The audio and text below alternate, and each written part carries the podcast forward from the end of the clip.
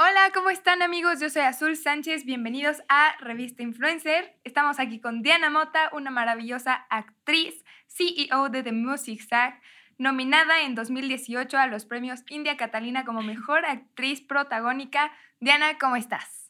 Hola, Hola Azul, estoy muy bien, de verdad que estoy muy contenta de estar hoy aquí en esta entrevista para Revista Influencer para platicar un poco de mi carrera, de mis emprendimientos y pues de todo lo que tal vez es secreto, pero eh, en este medio pues uno termina Uno no puede tener secretos. no puede tener secretos.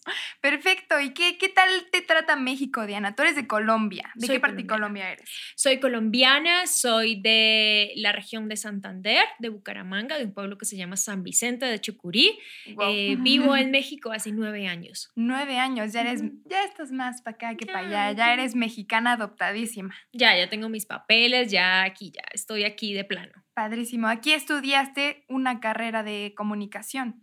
Eh, estudié mi carrera de actuación, yo soy maestra en artes escénicas, eh, la carrera la estudié en Bogotá, luego vengo aquí, hago un diplomado en actuación cinematográfica y luego eh, empiezo mi carrera de comunicación, que bueno, está en proceso, pero mi carrera base son las artes escénicas. Las artes escénicas. Empezaste a actuar muy chica, tengo entendido, empezaste desde niña.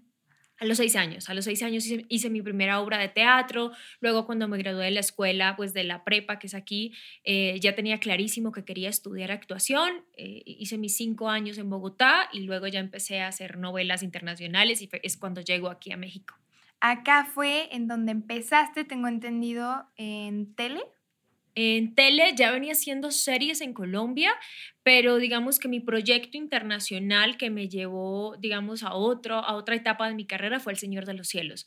Entonces ya llevo yo como un año después de graduarme de artes escénicas y me sale la oportunidad de venir a México, presento el casting y me lo quedo y eso hace un antes y un después de mi carrera. Padrísimo. Tengo también entendido que estuviste con Nickelodeon, que es una gran empresa. ¿Qué tal fue esa experiencia? Ah, fue increíble. La verdad que en ese tiempo tenía el pelo rojo. Creo que esa etapa de mi vida fue, fue muy bonita porque venía de hacer televisión juvenil y presentó el casting para Nick, eh, actuar en, en esa plataforma y con Nickelodeon he hecho dos proyectos. Nubis, que fue un proyecto en el que estuve de principio a fin, y una película que es de Kelly Mashup, que fue, la hicimos durante el año de pandemia, no, 2021 hicimos la película para Nick. Eh, Padrísimo. esa es. Muy padre. ¿Y tú sientes mucho la diferencia cultural? Porque, vaya, todos aquí somos hermanos latinos, pero Colombia es una cosa y México es otra. Entonces, eh, ¿cómo te ha recibido esa diferencia cultural? Yo creo que justo lo que nos une es la cultura, o sea, el amor a la cultura, el amor al arte. Creo que México es un país que le apuesta mucho al arte, en el que puedes encontrar planes de ir a museos, de ir a exposiciones, de ir a obras de teatro desde lunes a lunes.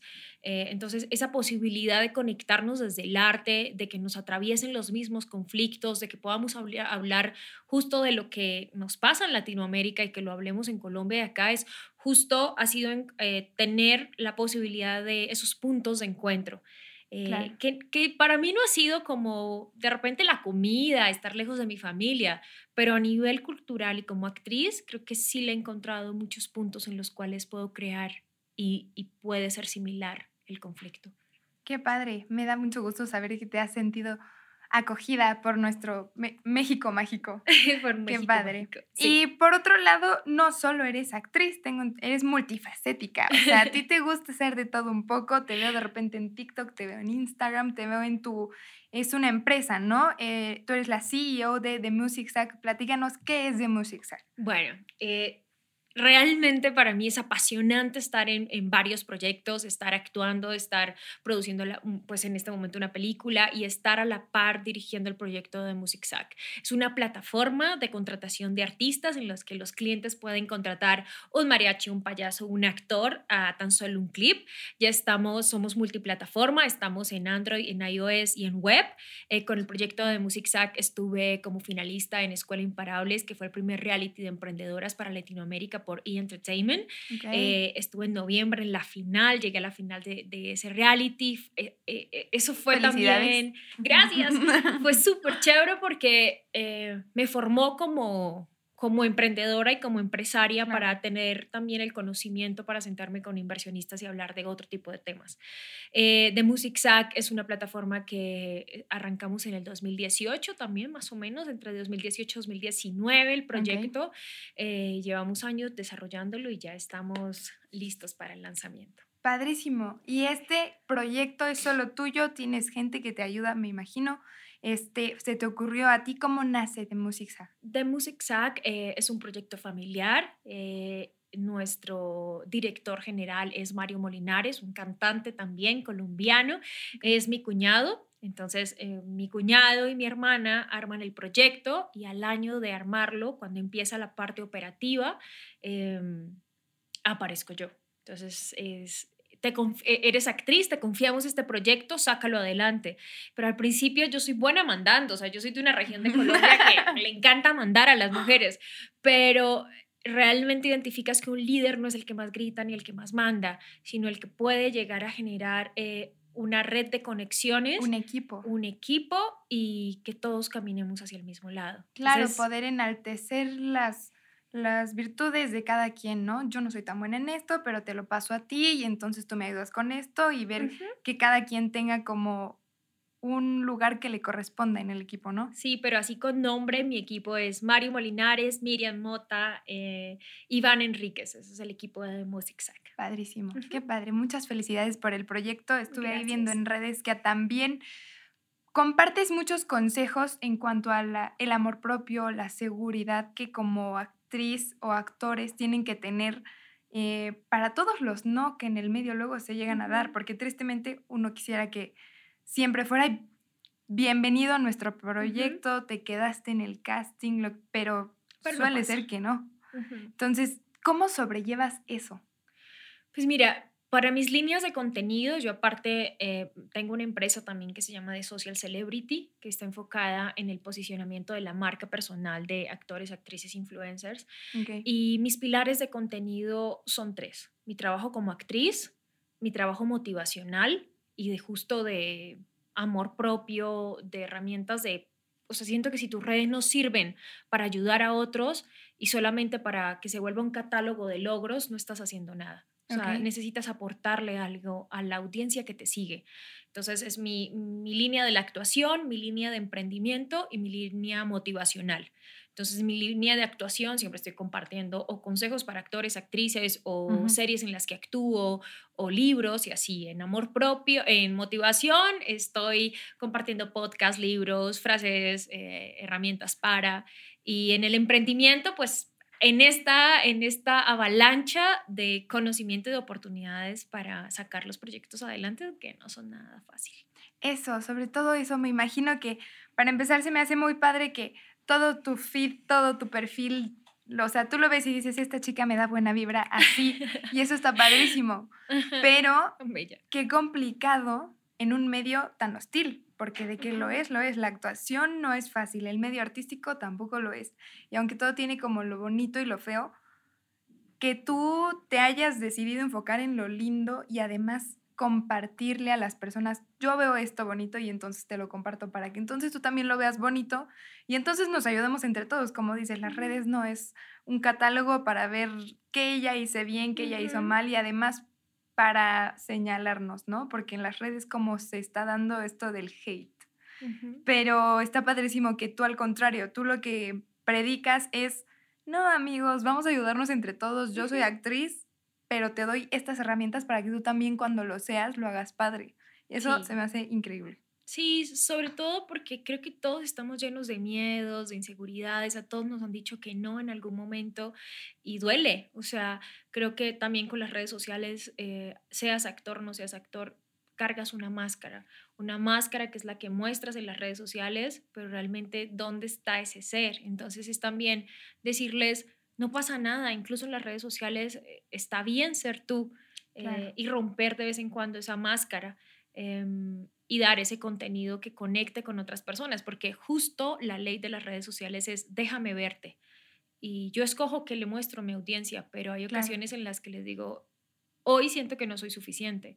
Y, pero ¿cómo? Si eres actriz y tienes esto, esto, esto, pues por eso siento que no voy a dar abasto, siento que todo lo que hago lo hago a medias. No, Y al otro día es, ok, reconozco todos, todos estos miedos y salgo adelante y se lo comparto a mi audiencia y entre todos identificamos que, que la persona a la que siguen es una persona real, a la que también le pasan un montón de cosas y no a alguien a quien idolatrar porque ese jamás va a ser mi objetivo. Y lo importante que es justo tener ídolos reales, porque en una red social es tan sencillo fingir que todo es perfecto y solo publicar lo que más nos convenga para siempre vernos bien. Y es muy difícil y es muy raro encontrar a quien hoy se sube diciendo, hoy no fue un buen día. Y les quiero contar a ustedes como público, como seguidores, que hoy no me fue bien por esto y esto y esto, y que la realidad es así, así, así, y que la actuación no es todo maravilla, y eso está padrísimo porque estamos muy acostumbrados a lo plástico, ¿no? Y a lo desechable. Y que se quede realmente todo esto de, de vivamos con realidad, sobre todo. Sí, en, el, en el reality pasaron muchas cosas para mí y una de las, de las situaciones que más me marcó es en algún momento ya cerca a la final, mm, que yo tenía mucho miedo. O sea, yo tenía que pasar a hablar sobre retornos de inversión, bajar inversión, esquemas de recuperación. La final era eh, 3 millones de dólares, cómo los invierto en Latinoamérica. Eran temas que yo como actriz nunca había tocado. tocado.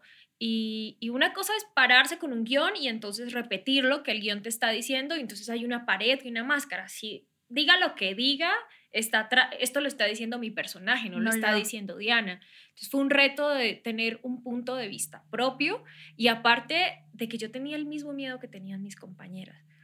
Y justo le digo a mi terapeuta, yo necesito verte porque yo yo no voy a poder llegar a la final, o sea, yo no sé cómo voy a hacer.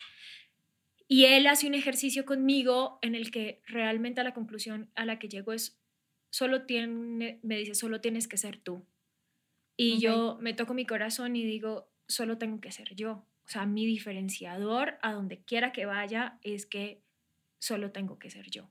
Claro, no hay dos tú, no hay otra Diana Mota por ahí en la vida. Ni, ni tengo que ponerme en la postura de, buenas tardes, ¿cómo están? Hoy yo tengo todo solucionado, sino realmente si tengo miedo, si me tiembla la voz, esa soy yo. O sea, el diferenciador de azul eh, no son sus ojos, es como está llevando esta, eh, esta entrevista, son un montón de cosas que si nos damos la oportunidad de conocernos, vamos a decir, wow, yo no, tengo, yo no conozco a otra persona como ella. Claro. Entonces, para todas las personas que nos escuchan, es solo tienen que ser ustedes, ese es su diferenciador, no se comparen con nadie, no traten de ser eh, parecido a alguno de esos influencers eh, que ven en las redes, porque incluso estos influencers, como todos los que pasamos por estas entrevistas, pasamos por un montón de cosas y lo que nos hace ser lo que somos es permitirnos ser reales y mostrar todo lo que nos sucede. Claro, ay, qué bonito, Diana, qué bonito, qué, pero qué cierto, la verdad es que estamos muy acostumbrados justo a, por un lado, a fingir, porque es como lo más sencillo, porque incluso con nuestra familia nos pasa, ¿no? O sea, el que nos da penita que nos vean tristes, cabizbajos, llorando, enojados. Y luego tú que te la vives frente a las cámaras y ya voy para acá, ya voy para allá y no tienes solo un trabajo, tienes varios y muy diversificados. Eh, el tener ese control emocional a mí se me hace de admirar, la verdad. Porque además como actriz, justo lo que dices de las máscaras, ¿qué tan complicado ha sido para ti? Por ejemplo, el estar en papel y estar llorando frente a la cámara y de repente corte. O sea, es, eso a mí me impacta mucho. O sea, ¿cómo retomas eso? ¿Cómo haces para de repente, ahorita soy Diana y ahorita soy Valentina o, ¿sabes? ¿Cómo, cómo es eso como actriz? Pues estudiar, entrenar. O sea, creo que mucha gente dice, ah, yo quiero ser actor porque físicamente tengo las cualidades para ser actor. Pero realmente para ser un buen actor hay que entrenar, como todas las carreras. O sea, tú te vuelves hábil y te vuelves bueno en un oficio porque estudias. Entonces también entender que no solamente es, eh, tengo cualidades físicas o tengo un talento, entonces por eso ya soy actor. Ajá, sino si quieres llorar sin pensar en que, ay, tu gatito se murió, realmente hay un montón de herramientas, libros en los que estudias para llegar a esos estados. Y justo que no se conviertan en que yo, Diana, estoy viviendo tanto el personaje que el director me dice corte y yo no pueda cortar. Y me pasaba en El Señor de los Cielos que la manera en la que yo moría era una manera muy fuerte, era acuchillada. Es que solo decirlo, ¿no? Oh, La era, manera en la que yo me moría. y me he muerto como 20 veces, o sea, Ay, qué fuerte suena. O sea, me he muerto, y, y lo he dicho, me he muerto de balazos, de preclancia, de, o sea, 30 mil cosas. Dios mío. Pero particularmente en ese proyecto se vivía mucho la violencia de Colombia. Y me recordaba Ok. los años de violencia en, mi, pues, en Colombia, en mi pueblo. Y creo que ha sido la única vez en la que conecté tanto con el personaje y con los recuerdos que yo traía que dijeron corte y yo no podía parar de llorar, pero era como... Y ahí fue como dije, esto, esto, eh, obviamente tienes la sensibilidad porque es un tema que te toca, pero no pasa todo el tiempo. O sea, de- en el entrenamiento actoral debe pasar a que el director diga corte y, Y tú, tú cortas. y digan, listo, arreglen el micrófono, no, falla la luz, retomemos y brum.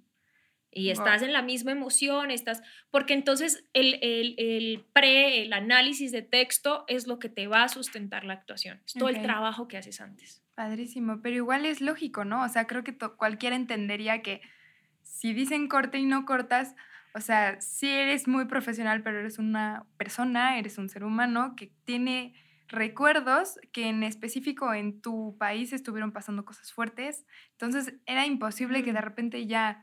ah, que no pasó. pasara, sí, Y, y además obviamente procuro que eso no suceda, no, no me pasa, pero pues también en- entender que estamos trabajando con este cuerpito y que es nuestro instrumento para nuestros personajes. Claro, claro, y que además se necesita, me imagino, de cierta sensibilidad para actuar y este, entrar en la piel de alguien que no eres tú.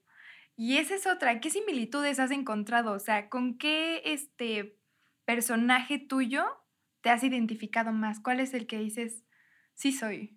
El típico sí soy de ahora. Sí soy. Pues justo el personaje con el que estuve nominada al India Catalina, que fue Teresa, fue un personaje que me dejó muchas cosas, eh, pero creo que me identificaba un montón con ella. Eh, Teresa era una chica que, que justo eh, no era la más linda ni la más guapa de la escuela, pero era una persona que siempre se sentía que no era suficiente para su amiga o para su entorno y a medida que va la historia descubre un montón de cualidades. Y ahorita la película que estamos produciendo, el personaje se llama Bea. Vea. El director viajó con nosotros, él ya traía la película que vamos a grabar, se llama La chica de La humo. chica de humo. eh, y el personaje, el director viajó con nosotros, el, que es quien escribe la historia, y se dio a la tarea de observar a Diana y entonces Bea la, la atraviesa en un montón de cosas eh, con las que me identifico, sobre todo en su discurso acerca del amor y del presente, de estar en el presente, de no vivir en el futuro ni cargando el pasado, sino el hoy. Precisamente de eso va la película. No sé si quieras platicarnos un poco de qué trata la película, si puedas, pero más o menos va por ahí, ¿no?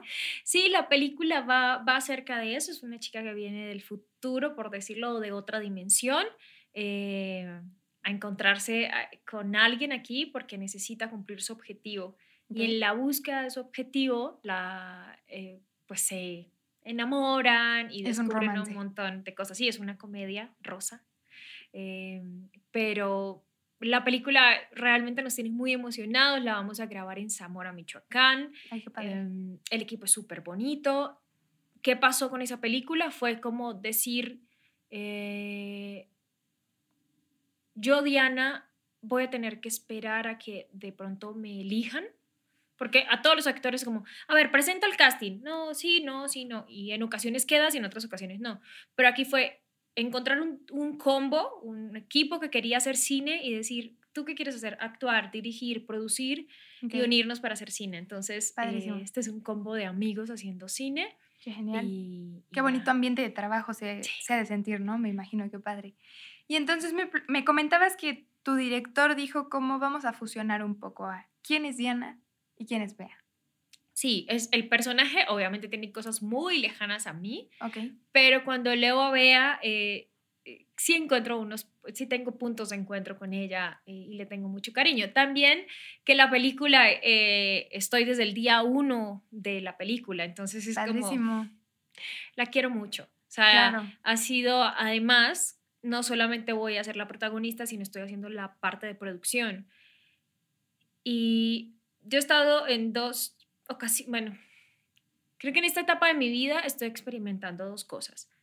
Las ventajas de estar en el escenario o frente a la cámara y también mis trabajos tienen que ver con la que está atrás de la cámara. El back. Padrísimo. Y entonces cuando entiendo y trabajo con otros actores o hago otras cosas, digo, uy, yo como actriz no voy a volver a joder nunca. Podrías molestar, o sea, porque me he encontrado con actores que dicen, uy, así somos, qué feitos somos.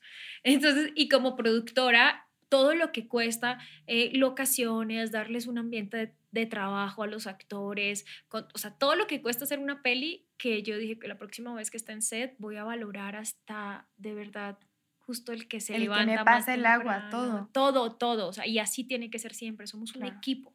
Eso está padrísimo y además esa ahora este, doble cara de la moneda que tú conoces y que por lo mismo tanto puedes estar más preparada como en enfrente de la cámara te vas a desenvolver de cierta forma y atrás justo lo acabas de decir, o sea, el, el trato con la gente va a ser diferente. Digo, Sí. No me pareces una actriz diva, que por cierto te quería comentar eh, en tu TikTok de los tipos de actores y actrices, ¿tú cuál te consideras? Ah. Porque ahí ponías como a la diva, ¿no? No me lo pareces, pero ahora menos, yo creo. Ya después de que viste desde atrás cómo se mira el mundo y dices, no, no, no puede ser así la cosa. Pero ¿qué, qué clase, qué tipo de actriz te consideras? Yo creo que la perdida, o sea, yo siempre me pierdo llegando a las locaciones. O sea, hoy llegué, pero créeme que tengo que salir una hora antes porque yo tengo que contemplar los 15 minutos de no encontrar la dirección. Ok. O sea, yo soy la actriz que llaman a set y siempre, Diana, ¿dónde estás? No sé. Revolución. Para mí, cuando llegué a México, todo era periférico. Ajá. Porque yo pensé que el único puente, eh, la avenida o bueno, Ajá. que tenía segundo piso era Era periférico. periférico. Entonces, Ok. siempre que yo estaba en un lugar que tenía segundo piso, yo decía, estoy en periférico. Periférico. Ok. Pero periférico atraviesa la ciudad. Y ¿pero qué parte de periférico? Entonces, seguro yo soy la actriz que siempre tiene que salir antes porque siempre se La, pierde. la perdida. Contexto para todos los que nos están viendo.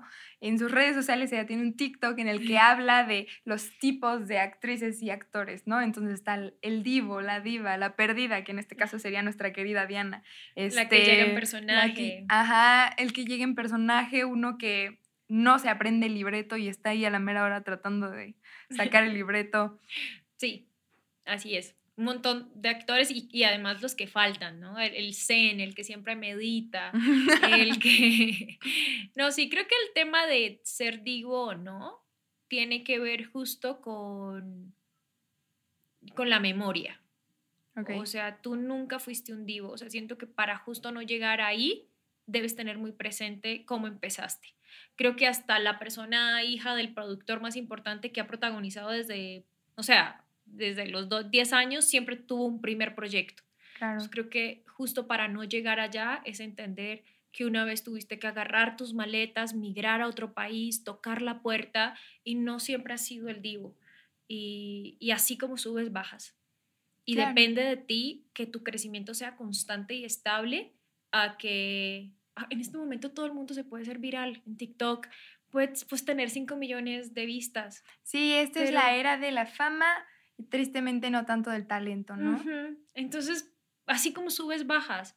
Tener la memoria de que somos un proceso, de que tu proceso sea estable, de valorar de dónde vienes y de hacia dónde quieres ir, de qué personas te quieres rodear. Claro. Eso es creo que lo más importante para no llegar a, a por debajear a otras personas o decir yo soy, porque tú eres por, tu- por la gente que te rodea. Entonces, no. Claro, somos nuestro entorno.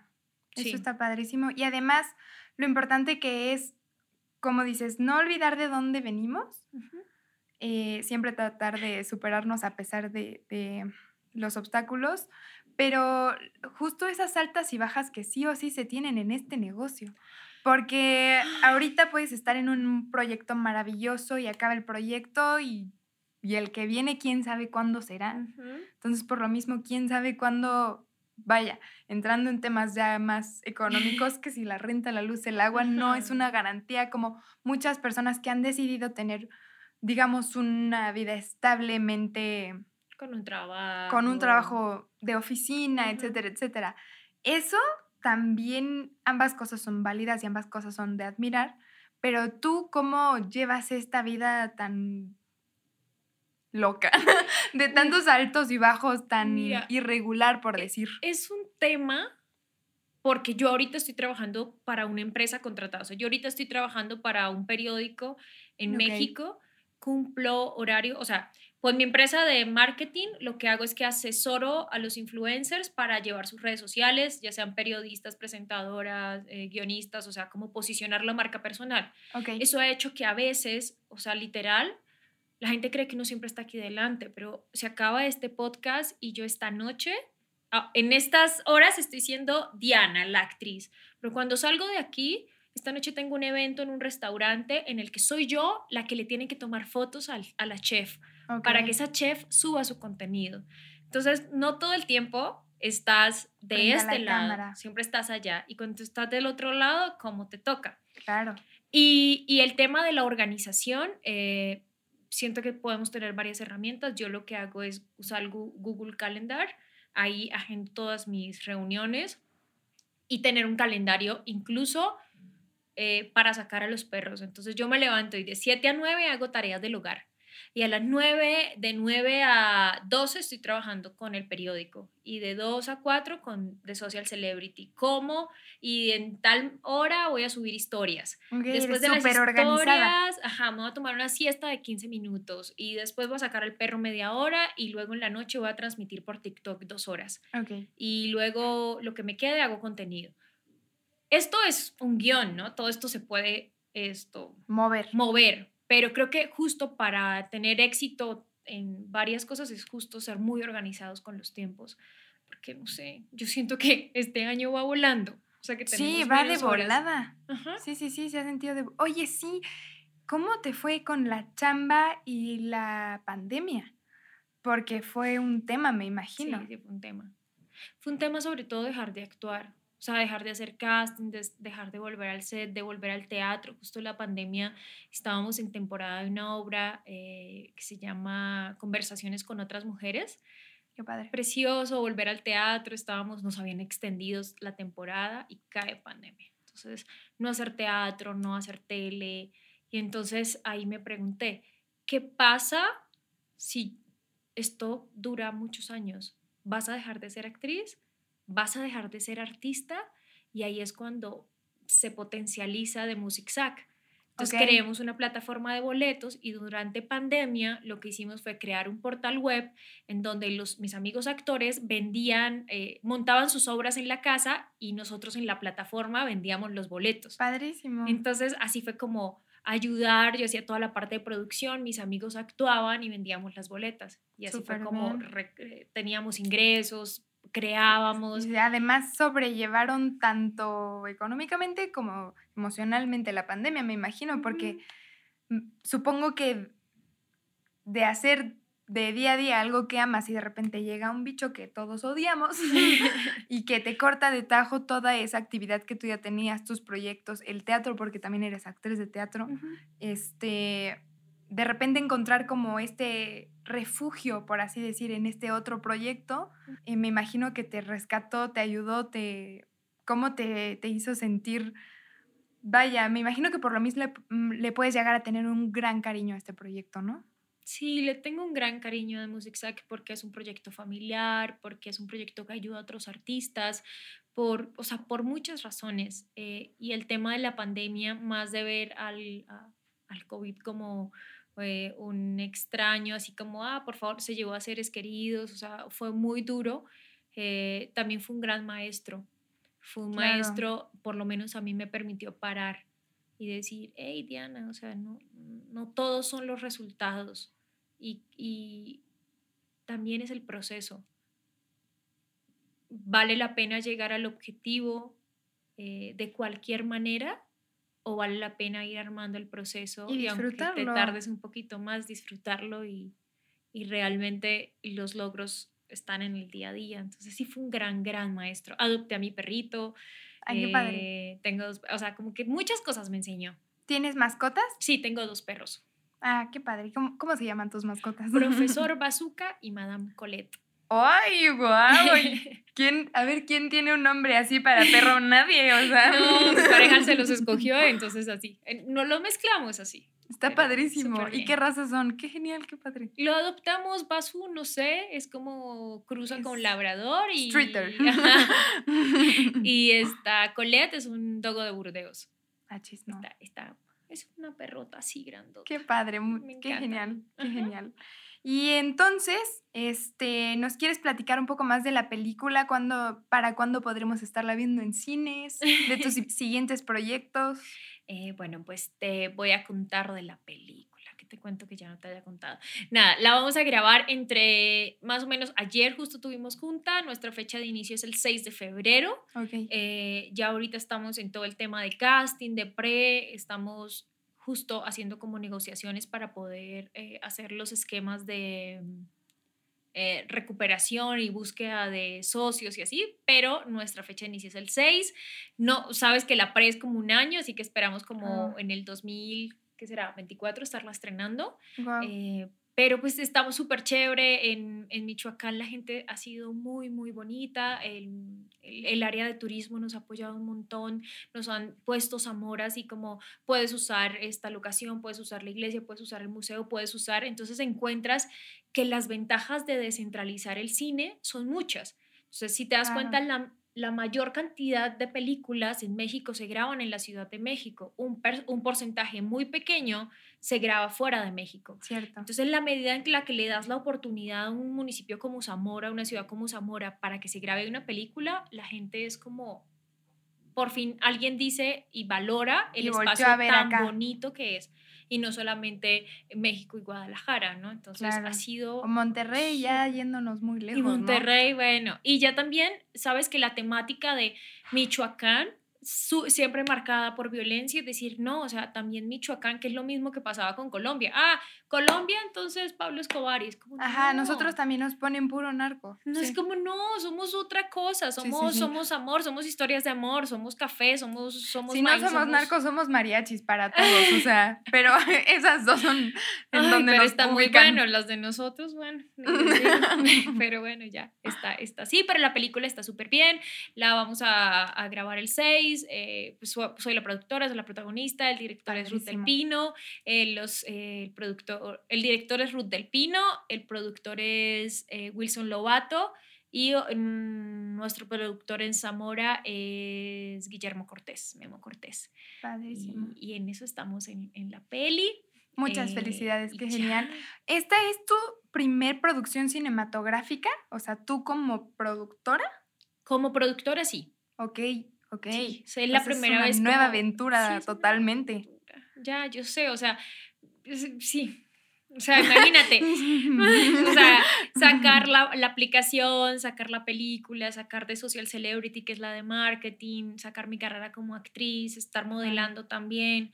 Entonces. Ay, qué padre, también modela. Sí, modelo. Hago parte de SD Model. Eh, es una agencia de modelaje, pero lo que a lo que llega la conclusión, o sea, la conclusión a la que llego más bien es, no soy una sola cosa, o sea, como seres humanos podemos llegar a hacer muchas cosas y no te tienes que frenar justo a tal vez ser bendecido económicamente no solamente de un lado, sino saber que tienes muchas habilidades y así como es válido decir, yo soy músico y me voy a morir en la raya siendo músico, también es válido decir yo soy músico, pero voy a dar clases, pero voy a montar mi estudio, pero voy a ayudarle a otros músicos a producir, pero voy a...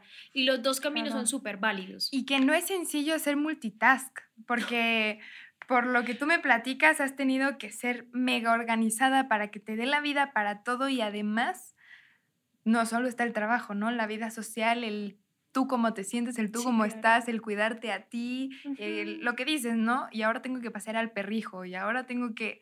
Entonces, eh, qué genial que en esta nueva etapa de tu vida, que ahora empiezas en la vida de producción también cinematográfica, y este, pues puedas agregar como algo a tu checklist, ¿no? De, ok, este, aplicación, ya, este, ser CEO, ya, actriz, listo, actué aquí, también, este, ahora productora, check. Eso está padrísimo porque no todos pueden lograrlo, tristemente, que ojalá que sí. Y este, pero muchas felicidades, la verdad, porque ser multifacética no es sencillo. Y como dices, encasillar, ¿no? O sea, ah, es actriz. No, chiquito, es actriz, pero también es emprendedora, pero también es empresaria, pero también es productora. Entonces eso está padrísimo. Muchas felicidades. Sí, muchas gracias. Igual pienso que todo, y aquí viene mi síndrome del impostor, pero es como que además acecha que es, no, no, no, no soy, no soy. Pero justo es... Sí soy. Sí, que cuesta un montón decir y reconocer el, ah, sí, sí soy, porque entonces el ego te dice, ay, no, Diana, estás pero realmente para mí lo más importante de todo lo que has dicho es que siento que son como ir avanzando, o sea, que, que son como carreras que nunca tienen término. Sí, o sea, siento que para, para ser la CEO de, de Music Sack me falta un montón para aprender, que como actriz me faltan muchos papeles por interpretar, que, o sea, que en mi empresa de marketing vienen muchas cuentas, que de Music Sack le falta llegar a Latinoamérica completa, o sea, que son procesos de aprendizaje. Y así como es de importante pensar a dónde quiero llegar, es reconocer mi presente y también decir ahí, necesitas descansar o lo estás haciendo bien, o apapacharte. Apapacharte y reconocerte, porque como dices, está muy mal visto tristemente el decir, no, pues sí, sí soy bien fregona. sí. ¿Y qué?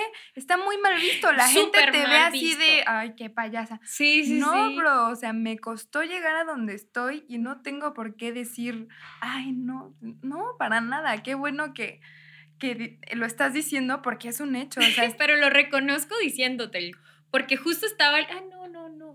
Pero justo reconocer de sí me ha costado un montón, o sea, me fui de mi casa, no veo a mi mamá sino una vez al año y, y hay gente que no la ve cada tres, o sea, ni, es, ni compararme con los procesos de los demás, pero tampoco quitarle validez a lo, que he hecho. Ajá, claro, sí, sí, sí, fácil no está.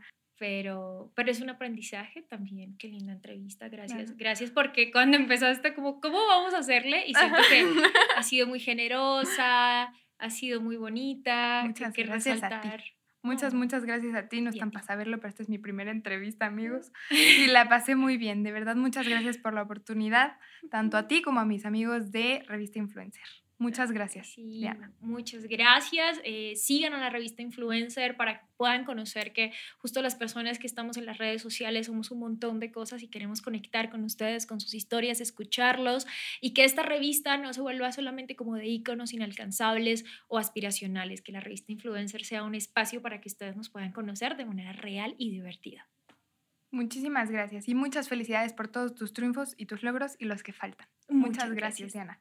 Gracias a todos. Bye.